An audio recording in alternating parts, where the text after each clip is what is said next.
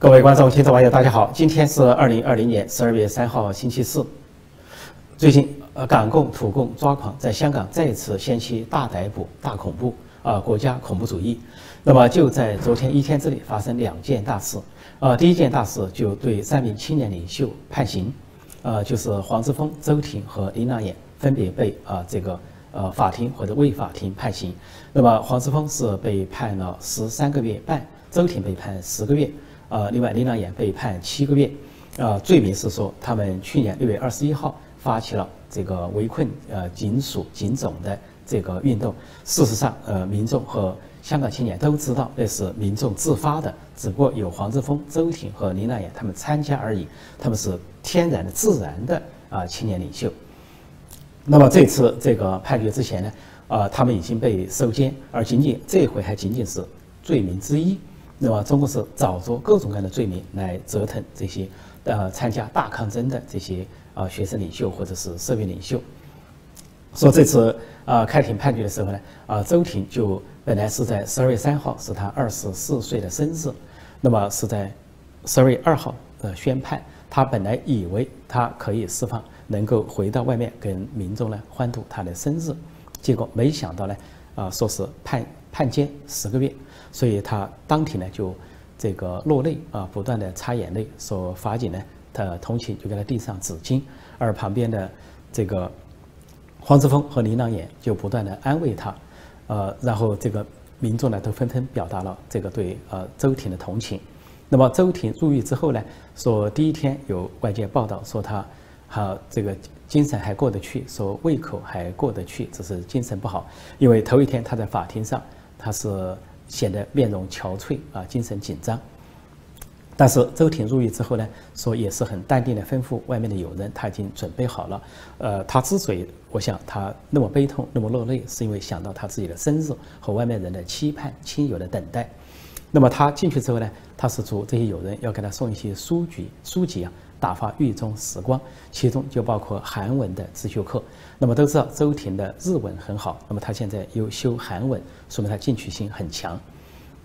而都知道，呃，周婷不仅在国际，呃，在香港享有声望，在日本在国际上也享有声望。啊，日本民众称她为民族女神，给她极高的评价，说习近平和港共、土共抓狂迫害周婷和这些青年领袖，势必激起周边国家和国际社会更大的愤慨。呃，另外还有一件大事，那就是昨天香港警方大动作啊，突然又把这个黎智英和苹果日报的呃这些高管，还有黎智英的两个儿子，又这个传讯传到警署去，对他。作为呃苹果日报的创始人和董事长，黎智英的情况尤其令人担忧，因为中共把黎智英传讯在警署之后，没有让他回家，通宵留在那里。其他他的两个儿子和一些啊苹果日报的高层主管，在讯问几个小时之后取保获释。那么这些罪名呢，不仅有欺诈罪，还有所谓跟外国势力勾结罪，而且不是香港警方在办案，直接就有所谓香港特区政府的国安处在办案，就说明用中国的恶法。这个港版国安法在对付黎智英和苹果日报，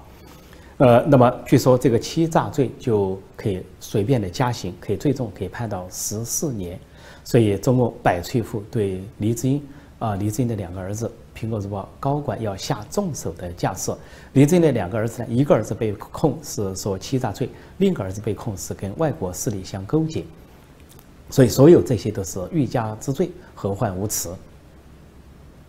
香港事态的进一步恶化，呃，不仅仅是在香港的土共、港共，或者说傀儡政府、特区政府林郑月娥所为，更重要的是，呃，在北京的中共极左集团所为，而且最关键的是习近平本人所为。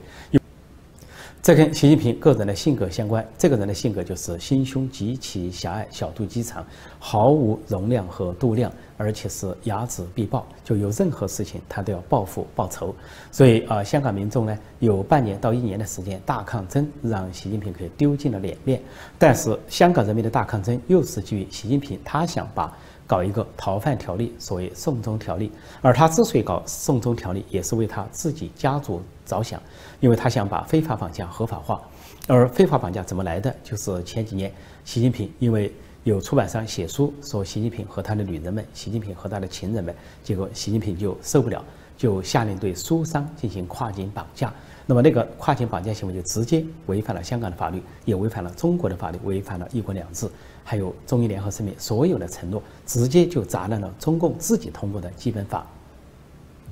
而习近平不仅是说是国安便衣跨境绑架苏商，而且跨境绑架富豪，那就是肖建华住在香港四季酒店的肖建华被中共国安跨境绑架，绑架他的理由就是因为他对外承认或者是放风了，泄露了他正在帮习近平的姐姐和姐夫打理财产，就是习近平的呃姐姐齐巧巧，还有他的姐夫邓家贵，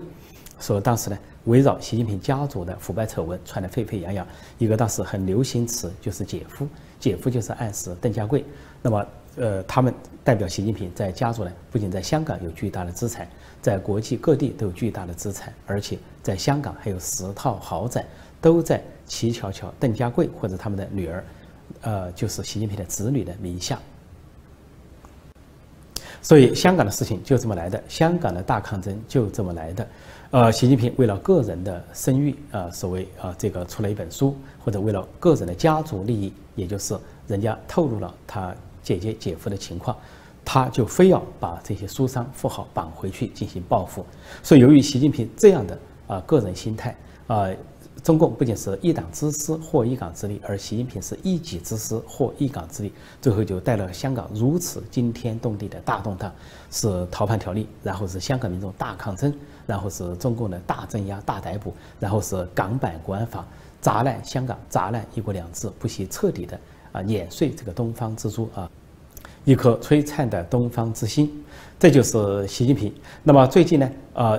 围绕香港、台湾和呃，中国周边的境况以及中国国内的政治高压政治和对外的扩张，那么在美国有两个机构做了一个报告，一个是国会属下有一个叫做美中安全执行呃委员会，大概叫这个名称，还有一个美国政府有个美中经济与安全啊审查委员会，这两个委员会最近都发布报告，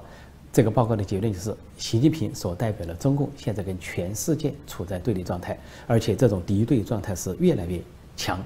越来越不可分解，是日益的走向摊牌的状况。说这个习近平和共产党呢，现在是企图把中共的这一套政治，就是一党专政呢，就是向外输出，想这个强加于其他国家，最后跟美国争夺话语权，争夺这个主导权。因为美国是以民主立国，以宪政立国。那么中共就想争夺跟美国这个模式来争夺，想推广他的这个一党专政，进而呢就是控制世界，实现他称霸世界的这个野心，甚至说这个呃在广泛的传言，就是习近平和中国呢建设这个红色帝国，想把他自己打造成世界上的唯一超强、唯一超级大国，而把美国排到一边。那么这个报告指指明呢，一方面中共在香港。就是这些倒行逆施，压制香港的民主啊，迫害香港人民。因为说香港之所以成为金融中心，就在于它这个完善的法治、英式法治，还有独立的司法。但是习近平和共产党砸烂了这一切。那么砸烂了香港的法治和司法独立，就相当于砸烂了香港这个金融地位。另外，在台湾说，习近平已经把军机军舰开到了台湾的家门口，显示了习近平。决意要武攻台湾，决意要拿下台湾，这种野心，就国际社会不得不防。另外一个举例就是说，啊，习近平和共产党现在把非洲当成了他十的实验田，一个样板，就实验他的一党专政，实验他的这个呃独裁腐败的模式。比如说，现在中共不仅在经济上控制非非洲各国，用“一带一路”用债务陷阱控制非洲，而且呢，中国在那里大量的投资。另外，中国呢还派出了。这个宣传系统的人马对非洲的记者、非洲的媒体进行培训，指导他们进行怎么怎么样的报道、怎么样的控制、怎么样的舆论控制。所以说，这个给世界带来一个危险，因为在非洲，中共这种一党专政的模式一旦控制非洲，在非洲扩散开来，那么中共控制非洲之后，非洲有很多的宝贵的矿产资源，那么这些矿产资源有可能也控制在中共的垄断之下。那么国际社会其他国家需要的那些。啊，紧要的一些金属，像钛啊、啊铝啊一些很稀有的金属，都在非洲，那就有可能由中共来控制这些矿产，由中共来定价，进而在经济上，在事关重要的啊经济或者是材料，不仅是矿物质，而且是材料上由中共来把持，最后呢噎住整个世界的咽喉。就像这回中共制造了大瘟疫，传播了大瘟疫之后，它有控制医疗物资、控制防疫抗疫的物资。那么美国、欧洲犯了一个重大的错误，就是过去四十多年把百分之八十的医疗生产线放在了中国，结果这次就发现中共把这个医疗生产线倒过来，成了控制美国、控制欧洲国家、控制世界各国的一个杠杆、一个绞索、一个勒索。这个美中安全审查委员会呢，有报告是五百八十七页之长，列出了十九项建议，其中一项建议就是建议呢，对美国派驻台湾的。就是在台办事处处长，原先是由国务卿任命，说以后提高要提高级别，提高到总统任命、参议会批准，就相当于大使的地位。呃，尽管这个报告没有明确建议说把美国在台办事处升到大使馆，或者把处长升为大使这个位置，但是留待了空间，说这个由国会来决定，也就是说由美国未来的国会决定是否呃升格跟美国的外交关系，是否把驻台办事处。处长升为驻台湾的大使。胡锡进栽了中国《环球时报》总编胡锡进终于栽了，不过没有想到他是栽在女人身上。在《环球时报》有副总编段劲涛出来公开实名举报胡锡进，那么在中纪委的官网上显示呢有截图说这个段锦涛填了表举报。这个胡锡进说他是表面上勤勤恳恳、高喊爱国，私底下骄奢淫逸、腐化堕落。具体就指胡锡进跟两名女员工长期保持不正当的男女关系，而且跟这两个女员工有私生子，分别有一个私生子，也就说两个私生子。那么这个。一个女员工呢叫高颖，现在还在职，在《环球时报》工作。还有一个女员工叫张南一，说现在可能不在《环球时报》工作了。但这个张南一以前还做过《环球时报》英文版的所执行副主编啊等位置。呃，说这个举报一下子轰动了。那胡锡进当天下午呢，呃，就是十二月二号下午三点钟发微博去澄清，他是这么澄清的。胡锡进说：“呃，举报不实，并向两名女同事道歉。呃，还说这个段静涛想当主编，啊，想取而代之。说早在三四年前，这个段静涛就找胡锡谈话，说中纪委在调查他，很快会有结果。那么就在今年，啊，就说一个月前，这个段静涛是对胡锡进逼宫，叫他退位，意思就是由段静涛来当这个总编。”那么说，呃，但是呢，说第二天，这个段劲涛又向胡锡进道歉，在微信中道歉，说自己好像中邪了一样，啊，这是呃胡锡进自己的说法。但是胡锡进然后就说，接下来就发生了这个举报的事情，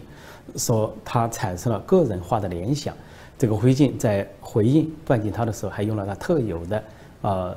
他所创造的《环球时报》式的语言，说这句语言是他典型的胡适风格。所产生了个人化的联想，以掩盖其他。但是胡锡进这个解释和回应，给外界的感觉是啊欲盖弥彰，而且他没有澄清他究竟跟两位女同事有没有不正当关系，也没有否认他有两名私生子。其实呢，就在今年早些时候，就盛传这个胡锡进的种种丑闻，一个是说他敛财，说每年的非法收入啊达到一千二百万人民币之多。还有就是他有个儿子在加拿大留学，而且还有人晒出他在机场送他儿子去加拿大留学的照片，那么他都否认说他只有一个女儿没有儿子，但是言下之意也可以说啊他没有正式的儿子或者法律意义上的儿子，但是呢没有排除他有私生子，有私生子在中国如果不被承认不被啊这个所谓户籍制度法定单位承认的话，那就是他可以否认自己有儿子。所以，但这个事情出来了，那事情就不简单啊！所以网络上都炸了锅，很多人都说有好戏看了，热闹了，还说这个胡雕盘，你叫他怎么雕盘啊？还有人说栽在女人身上也不奇怪。的确，这件事情呢，说他栽了，本来以为他是大嘴巴要栽，说他迟早要栽，但是呢，没想到栽在女人身上。问题是，栽在女人身上既意外也不意外，不意外就是中共是一个腐败集团，是一个淫乱集团。那么，呃，古古话说，富贵重淫欲。中共这个腐败集团又是无神论啊，这个暴成了暴发户啊，富得流油之后呢，就这个呃温饱思淫欲啊，所以说很容易走向腐败，因为他们也没有什么信仰的约束，没有任何道德感的约束。基本上，中共的官员，尤其高官，都是私底下这个什么二奶啊、小三啊、情妇、情人啊等等这些丑闻不断，每一个被后来说是有腐败的事情，最后都涉及到也有情色这方面的丑闻。所以说到胡锡进这个《环球时报》的总编啊，中共的所谓正厅级的干部或者高官，他如果有情色丑闻、有淫乱丑闻，毫不奇怪，并不让人感到惊奇。至于胡锡进说段静涛，呃，说上个月要他逼宫，然后又说自己中了邪，啊，就暗示人家这个好像神经错乱。有网民就回答说，让人想起了二零一二年的波西莱事件，当时有副市长王立军啊叛逃美领馆，然后揭发呃这个波西莱之后呢，波西莱先就发一个通知说，这个王立军做休假式的疗养，而且说呢精神状况有问题，又是什么有忧郁症等等。那么现在。胡锡也把这个精神状态中邪这一套说法往他的副手段静涛头上推。那么这里要补充一句，段静涛是个女性，所以也有网民在说，鉴于段静涛是个女性，这两人之间是否也有不正常关系？最后因为谈不拢或者分手了啊，分道扬镳了，然后扯出这个丑闻。无论从中国党内的这个环境、生态、气氛，就是腐败的气氛、淫乱的气氛来看，还是。胡锡进个人的性格来看，这样的事情都极可能坐实，而且况且段锦涛是实名制举报，是在中纪委的官网上填表实名制举报，就说明他有相当的根据。那么接下来就看习近平当局对胡锡进会不会处理，因为一方面胡锡进为习近平、王沪宁这套极左路线立下了汗马功劳，把这个环球说变成了一个狂热的、激进的。啊，这个所谓民族主义、就伪爱国主义的这么一个旗帜的阵地啊，疯狂的反美啊，疯狂的呃推行这个极左路线、极端路线，所以深得习近平、王沪宁的赏识。那么出于政治上的考虑，他们是否认为胡锡进生活上出现问题，或者有些腐败、有些淫乱也无所谓，所以呢，就这样就把胡锡进给保下来。但这样的话，那么公公开实名举报胡锡进的这个副总编。那么段静涛就可能遇到麻烦，遇到中共，呃，内部就这样，你要举报一个人，如果要么把他拉下，要拉不下的话，那自己就要遭殃，就要倒霉。那么另外一种可能，那就是习近平、王沪宁当局可以判断说，这个胡锡进已经被他们利用殆尽，利用的很久，利用的这个砸的油都榨干了。那么现在是不是卸磨杀驴的时候了？那么是否趁势就把胡锡进推开？然后再给他摘一个低级红高级黑这个名目，然后再把他这个贪腐淫乱事情给他摘在头上，一举把他打入秦城大牢，然后又宣布一个反腐的胜利，在舆论阵地，在中宣部，在宣传口宣布这个舆论的胜利，然后把过去《环球时报》这些极左的狂热的啊极端反美的这些调子都给摘到胡信头上啊，这个然后给。习近平当局啊，来寻求一个解脱或者是调整，这种可能性也不能排除。总之，胡锡进栽了是否彻底栽了，现在还不能下结论。但是网民早就说过，这个人迟早会栽，迟早是个栽字。呃，只不过他栽在女人身上，似乎有些出乎意料，似乎又在意料之中，至少在情理之中。因为这样的人起码要栽在女人身上。接下来。呃，我相信围绕灰烬，围绕环球时报，肯定有好戏连台，能够大饱广大观众、听众、网友的眼福。好，今天晚上继续直播，就美国大选、大选争议和法律诉讼，陈破空纵论天下，与广大网友在线互动、在线问答。呃，是美国东岸时间晚上八点，中港台时间早上九点。好，我暂时就讲到这里，谢谢大家收看收听，再见。